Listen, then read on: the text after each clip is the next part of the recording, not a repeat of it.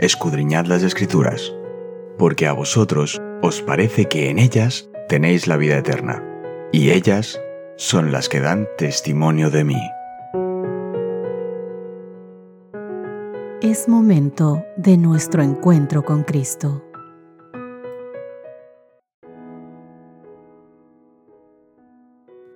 Hola, hola, ¿qué tal queridos amigos? Un gustazo para mí poder encontrarme un día más con ustedes en este pequeño espacio en el que hacemos un alto en nuestra vida, en nuestro día, para juntos poder estudiar del amor de Dios a través de su palabra.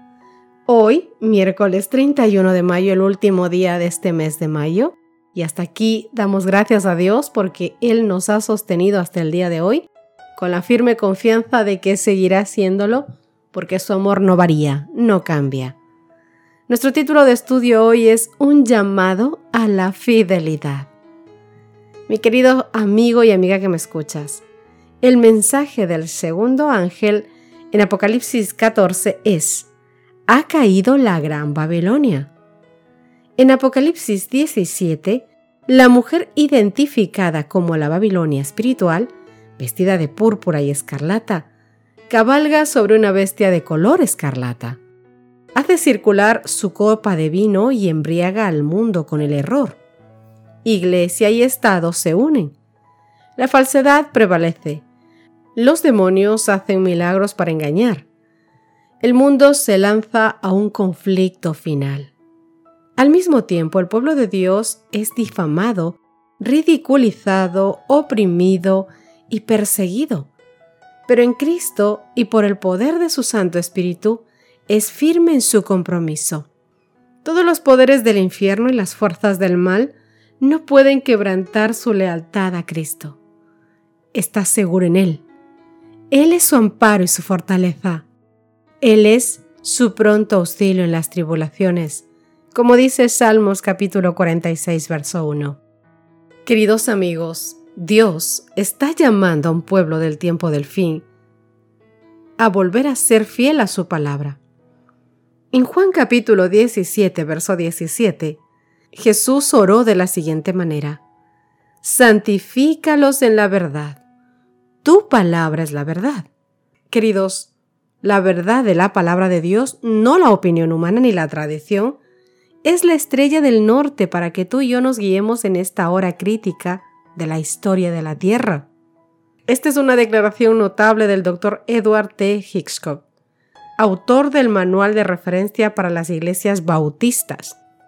En el año 1893, habló ante un grupo de cientos de pastores bautistas y los sorprendió con la siguiente explicación de cómo llegó el domingo a la iglesia cristiana. Te vuelvo a recordar que este pastor es un pastor bautista y esto escribe en el manual de referencia para la iglesia bautista. Él dice lo siguiente, qué lástima que el domingo venga etiquetado con la marca del paganismo y bautizado con el nombre del dios Sol, luego adoptado y sancionado por la apostasía papal y cedido como un legado sagrado al protestantismo. Esto lo dijo ante un congreso de pastores en Nueva York el 13 de noviembre de 1893. Vamos ahora a dirigirnos a Ezequiel capítulo 20 versos 1 al 20. ¿Cuál es la esencia del mensaje de Ezequiel aquí? ¿Y cómo encaja el sábado con este llamado de fidelidad? Escucha con atención. Aconteció en el año séptimo, en el mes quinto, a los diez días del mes, que vinieron algunos de los ancianos de Israel a consultar a Jehová, y se sentaron delante de mí y vino a mí palabra de Jehová diciendo, Hijo de hombre, habla a los ancianos de Israel y diles, Así ha dicho Jehová el Señor, ¿a consultarme venís vosotros?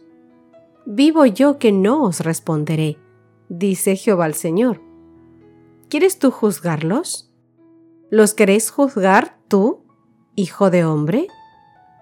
Hazles conocer las abominaciones de sus padres, y diles, Así ha dicho Jehová el Señor.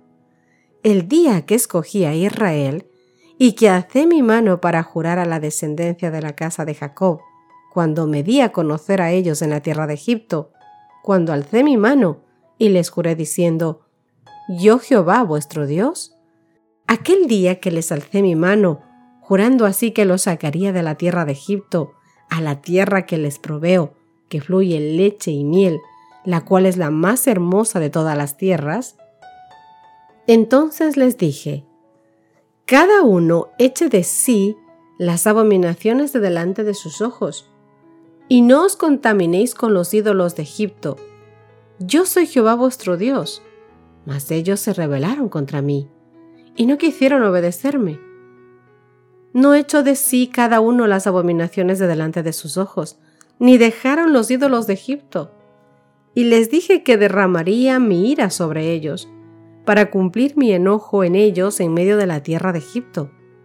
Con todo, a causa de mi nombre, para que no se infamase ante los ojos de las naciones en medio de las cuales estaban, en cuyos ojos fui conocido, actué para sacarlos de la tierra de Egipto. Los saqué de la tierra de Egipto y los traje al desierto, y les di mis estatutos, y les hice conocer mis decretos por los cuales el hombre que los cumpliere vivirá y les di también mis días de reposo para que fuesen por señal entre mí y ellos, para que supiesen que yo soy Jehová que los santifico. Mas se rebeló contra mí la casa de Israel en el desierto. No anduvieron en mis estatutos, y desecharon mis decretos por los cuales el hombre que los cumpliere vivirá. Y mis días de reposo profanaron en gran manera Dije, por tanto, que derramaría sobre ellos mi ira en el desierto para exterminarlos. Pero actué a causa de mi nombre, para que no se infamase a la vista de las naciones, ante cuyos ojos los había sacado. También yo les alcé mi mano en el desierto, jurando que no los traería a la tierra que les había dado, que fluye leche y miel, la cual es la más hermosa de todas las tierras, porque desecharon mis decretos y no anduvieron en mis estatutos, y mis días de reposo profanaron, porque tras sus ídolos iba su corazón. Con todo, los perdonó mi ojo, pues no los maté ni los exterminé en el desierto.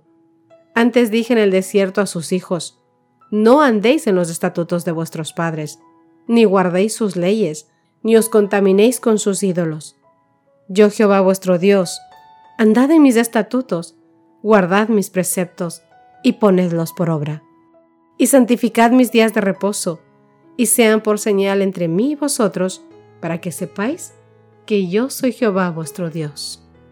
Queridos amigos, Ezequiel 20 es un llamado ferviente para que Israel abandone las prácticas paganas y adore al Creador, y no a sus falsos dioses. En este caso, los ídolos de Egipto. En el mensaje de los tres ángeles, Dios hace un llamado similar a adorar al Creador, porque ha caído Babilonia. Y también como sabemos, el sábado y la fidelidad a Él jugarán un papel importantísimo en los acontecimientos finales. Mi querido amigo y amiga, ¿qué lección puedes hoy extraer de lo que está escrito en Ezequiel capítulo 20 versos 1 al 20? También te quiero leer 1 Corintios capítulo 10 verso 11 y estas cosas les acontecieron como ejemplo, y están escritas para amonestación a nosotros, a quienes han alcanzado los fines de los siglos. Queridos amigos, el tiempo presente es un momento de solemne privilegio y sagrada confianza. Si los siervos de Dios cumplen fielmente el cometido, el cometido que a ellos ha sido confiado, grande, muy grande será su recompensa. La ferviente labor al trabajo abnegado, el esfuerzo paciente y perseverante serán recompensados abundantemente porque Jesús dirá, ya no os llamo siervos, sino amigos, como dice Juan capítulo 15, verso 15. El Maestro no concede su aprobación a la magnitud de la obra hecha, sino por la fidelidad manifestada en todo lo que se ha hecho. No son los resultados que alcanzamos, sino los motivos por los cuales obramos. Esos son los que importan para Dios.